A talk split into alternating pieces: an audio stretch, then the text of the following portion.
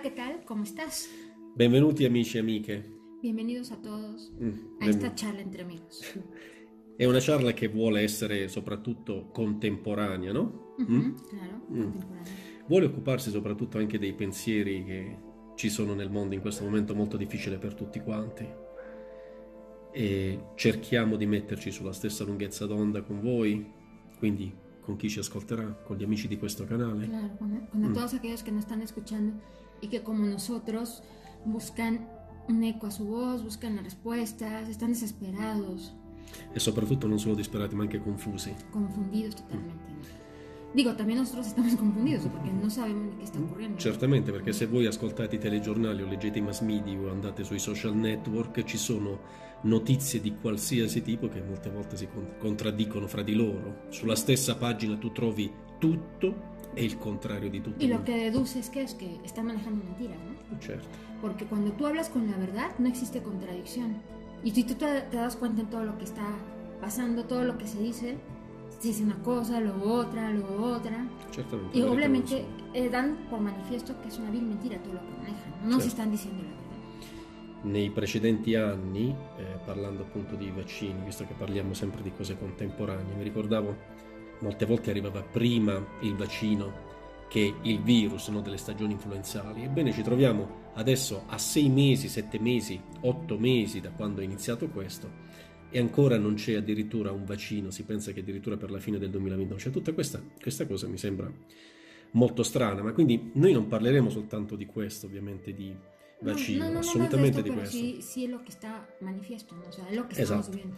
Questo è quello che stiamo vivendo adesso in questo momento, però parleremo di tante altre cose. Ovviamente questo sarà l'argomento principale, perché è un argomento che ogni volta che apriamo il- un giornale, un mass media o la televisione troviamo soltanto questo titolo, il coronavirus ormai spadroneggia in tutti i campi, insomma, della nostra vita quotidiana. Quindi questo è. Y vamos a hablar del por qué tantas cosas tan confusas. Y estamos hablando ahorita, ¿no? De por qué tantas cosas tan confusas. ¿Por qué nos están manipulando la información? ¿Por qué la gente está tan desesperada y no tiene respuestas ni políticas, ni sociales, ni de ninguna índole?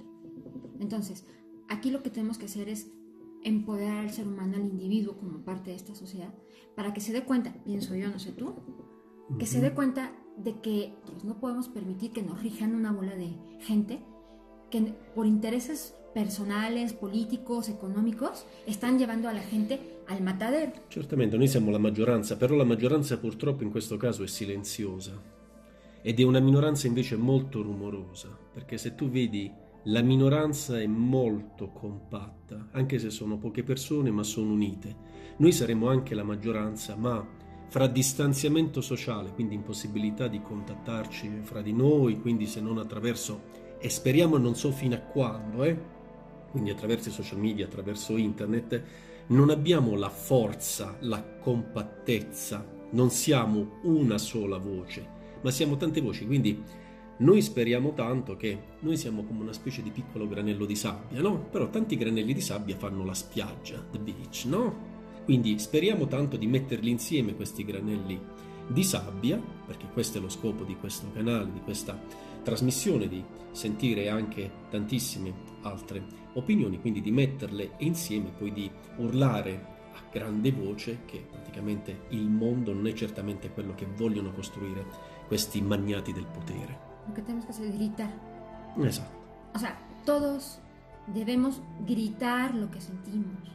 No podemos apagar nuestra alma, no podemos apagar nuestro espíritu. Estamos vivos, tenemos derecho a la vida. ¿Por qué no vamos a defenderla? Nadie nos tiene por qué manipular. Ese es el punto. La humanidad se ha dormido, hay que despertar, tenemos que despertar, tenemos que despertar. Es importante para todos despertar.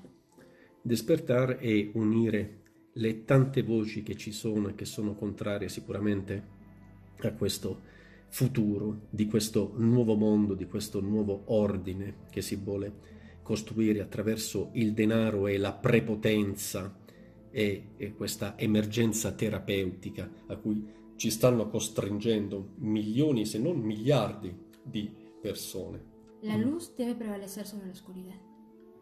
Y, y de verdad hemos perdido esa esencia. Digo, a lo mejor toda la gente dice, ay, la luz, ¿cuál luz?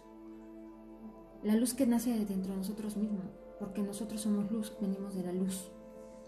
Y esta gente oscura che quiere apagar esas luces non tiene por qué salirse con la suya.